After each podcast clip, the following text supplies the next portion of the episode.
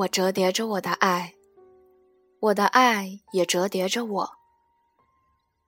我的折叠着的爱，像草原上的长河那样弯转曲折，遂将我层层的折叠起来。我隐藏着我的爱，我的爱也隐藏着我。我的隐藏着的爱，像山峦隐藏着燃烧着的丘陵，遂将我严密的隐藏起来。我显露着我的爱，我的爱也显露着我。我的显露着的爱，像春天的风，吹过旷野，无所忌惮，遂将我完整的显露出来。我铺展着我的爱，我的爱也铺展着我。我的铺展着的爱，像万顷松涛，无边无际的起伏。遂将我无限的铺展开来，反复低回，在逐层攀升。这是一首亘古传唱着的长调，在大地与苍穹之间，我们彼此倾诉。那灵魂的美丽与寂寥，请你静静聆听。在接受我歌声的带引，重回那久已遗忘的心灵的故乡。在那里，我们所有的悲欢，正忽隐忽现，忽空而又复满盈。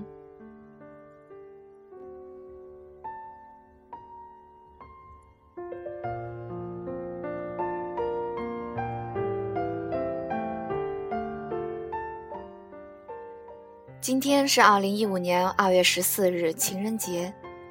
一首席慕容的短诗送给大家。愿有情人终成眷属。一谈起爱情这个话题，谈深了，容易产生对爱情的畏惧之心；谈浅了，又容易陷入世俗的不堪中。爱情这个亘古的话题，恰到好处就挺好。今天和大家分享一篇文章，来自于黄鑫的。好爱情里可以有穷字吗？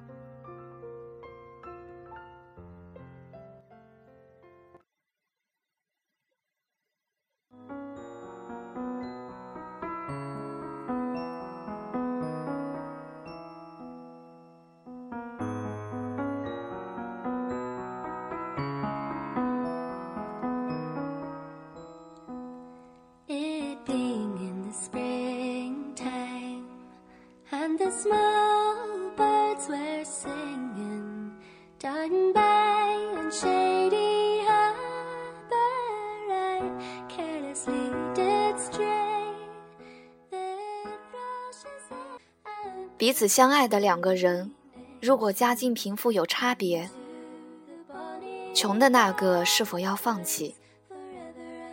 在物质一手遮天，房子、车子成为婚姻必要条件的今天，相爱容易，结婚不易。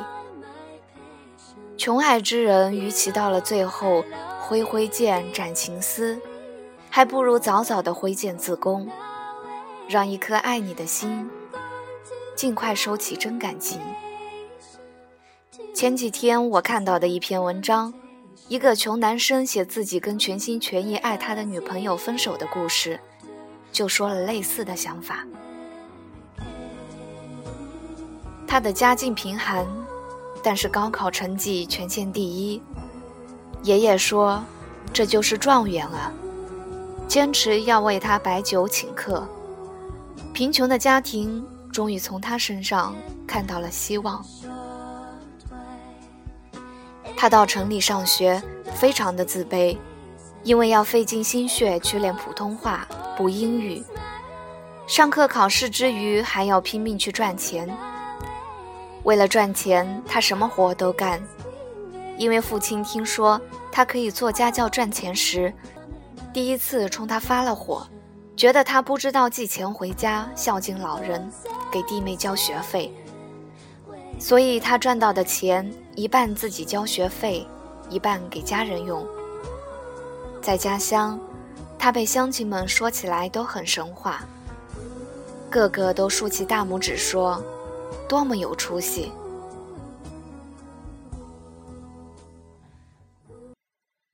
没人知道他的苦，除了他。家境优越的小学妹，时髦漂亮的城市女子，比任何人对他都要好。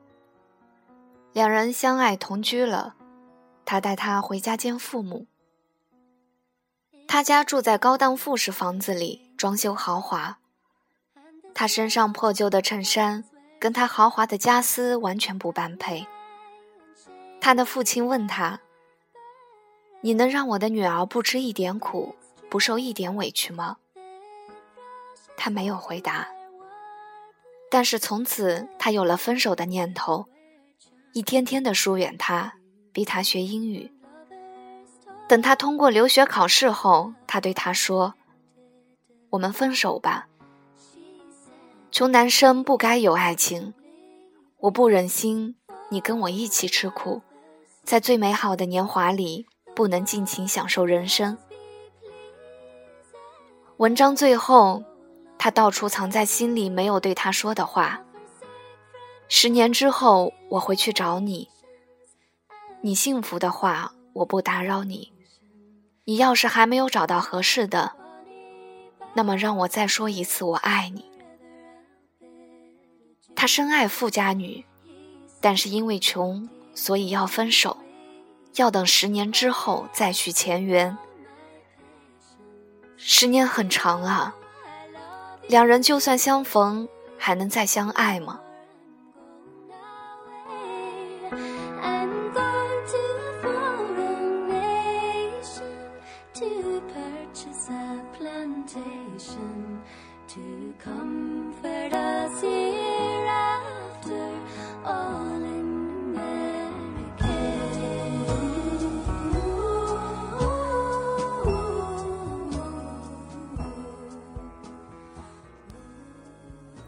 说：“不忍心你跟我一起吃苦，在最美好的年华里不能尽情享受人生。试问，一个女人在最美好的年华里，没有和相爱的人在一起，是否已经空度了韶华？而一个男人放着现成的爱情，有花堪折不去折，却待花落空折枝，要等十年之后去干什么呢？”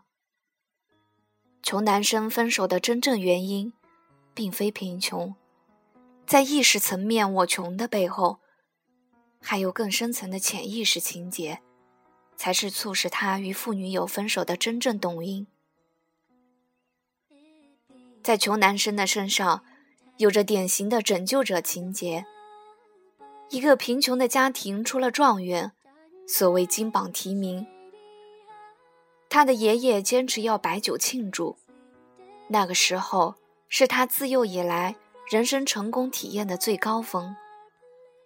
他化身为家庭的拯救者，全家人都指望借助于他的成功，摆脱贫穷的生活。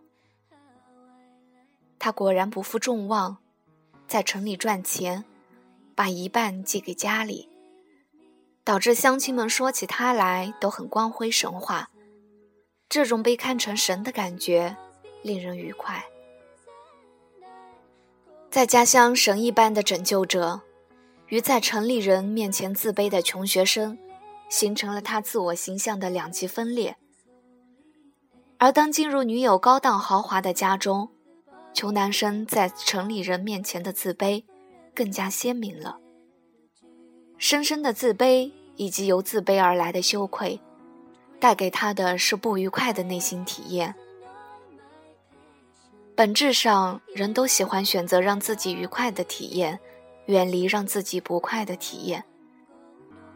所以，当女友的父亲问他怎样让自己的女儿不吃苦受委屈时，他知道十年之内竭尽全力，都达不到女友父亲的及格线。他会不断获得自卑羞愧的不愉快体验。而不是做拯救者的愉快体验。要做拯救者，只能把希望寄托于未来，所以他说：“十年后，你要是还没有找到合适的，那么让我再说一次，我爱你。”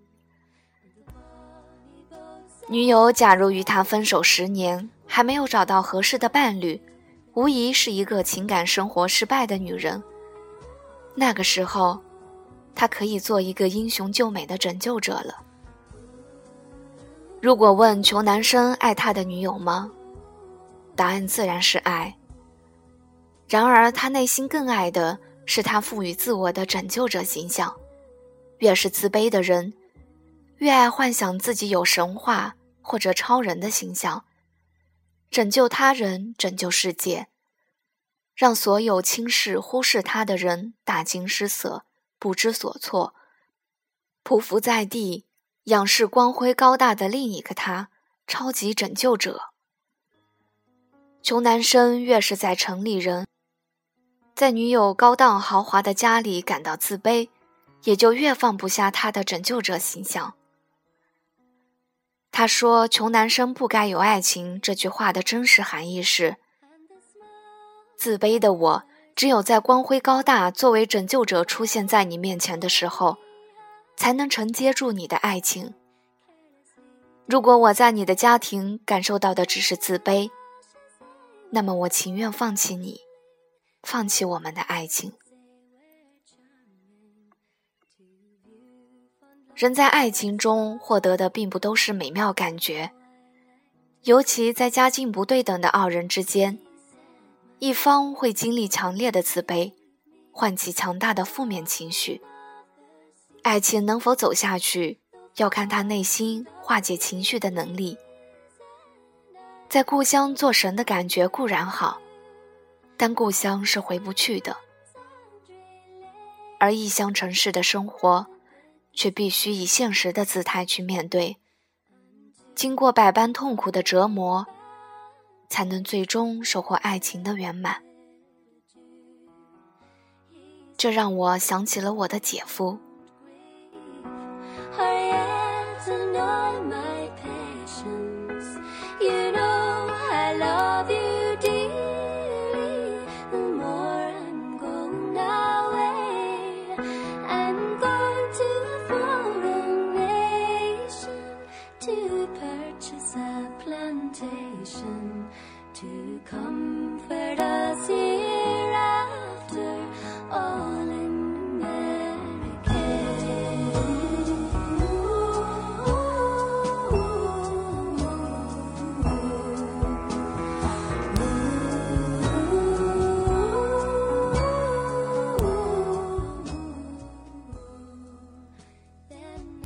姐夫和姐姐以当时的标准看来，家境上有些差距。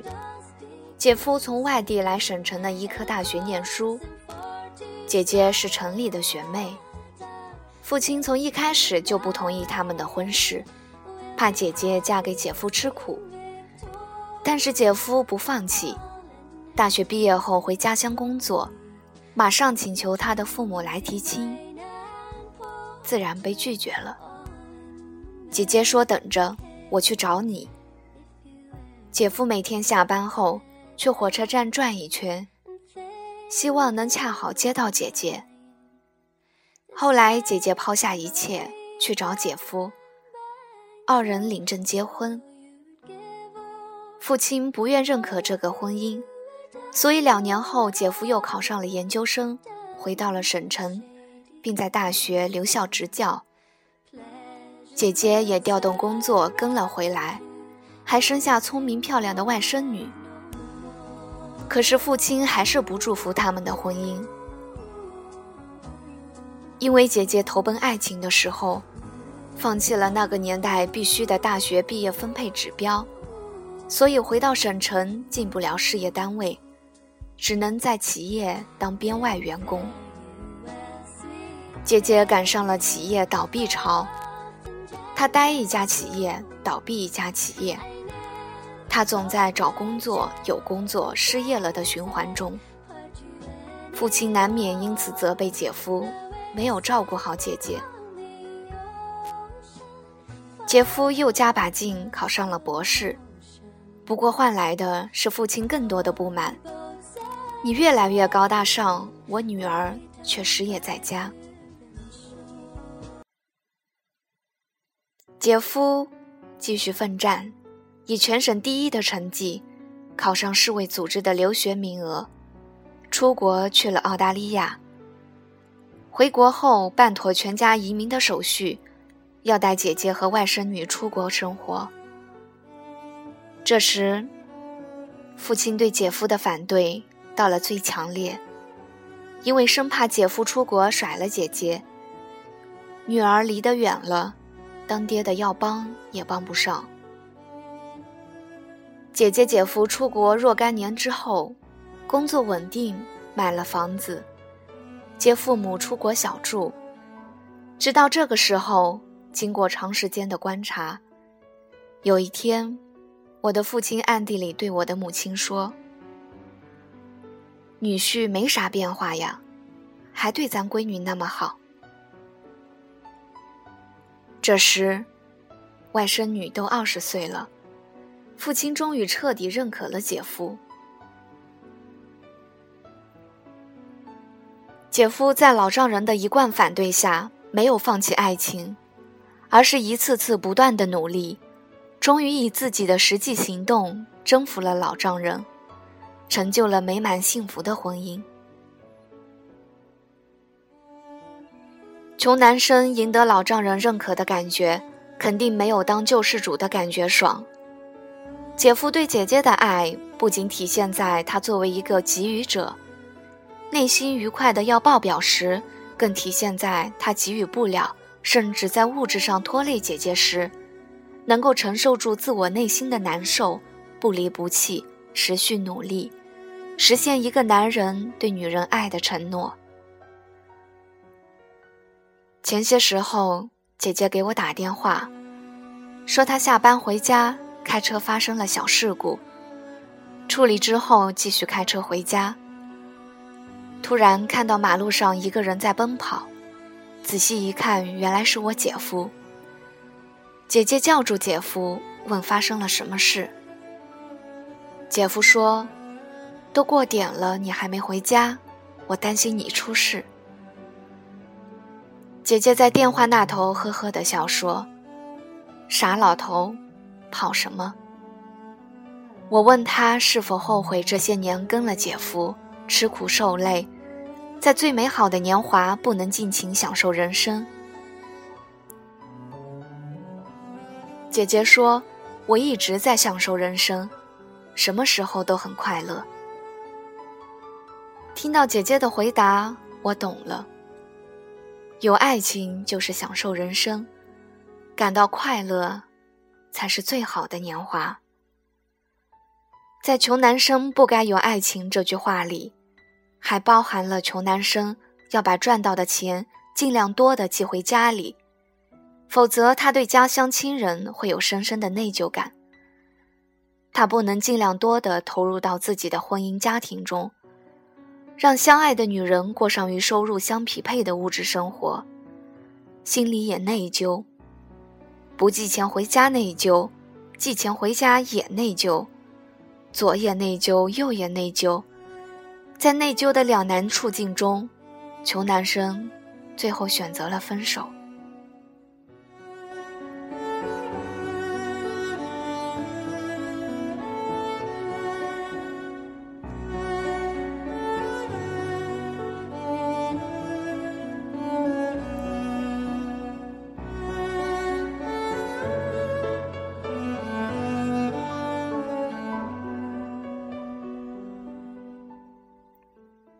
中国人重物质轻精神，我们总以为给家人支持就等于给钱，不给钱，其他支持都是虚的、骗人的一样。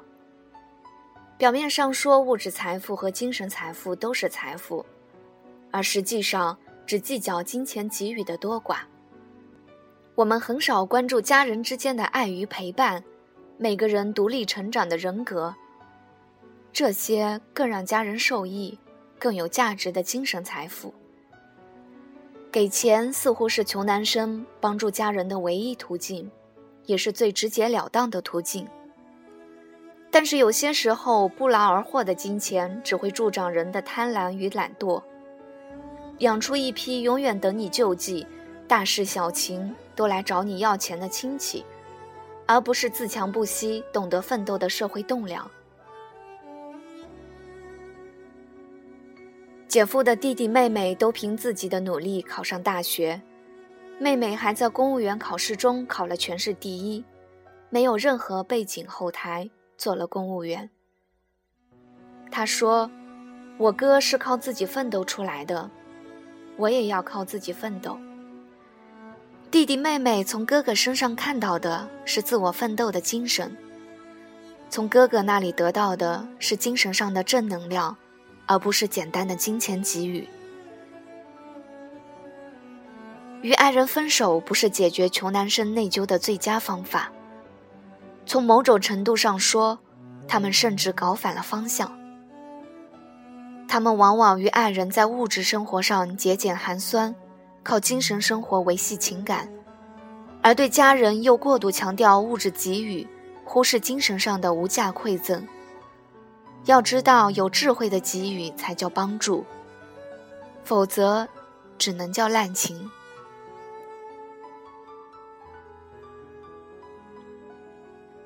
如果他们把赚到的钱尽量用于改善与爱人在一起的物质生活，而对于家乡亲戚，除非遇到危机生命的重大情况，否则适度给予即可。那么物质生活能穷到哪里？又何谈穷男生不该有爱情呢？当一个男人流着眼泪说：“曾经有份真挚的感情放在我的面前。”但我不知道珍惜。当因为他的放弃，一个真心爱他的女人，在最好的年华里失去了爱情时，我们说，贫穷不是分手的原因，贫穷背后的内心感受才是考验男人的气度，决定他能分手还是能相爱的深层原因。穷男生不是不该有爱情。穷男生，是不能辜负好好的爱情啊。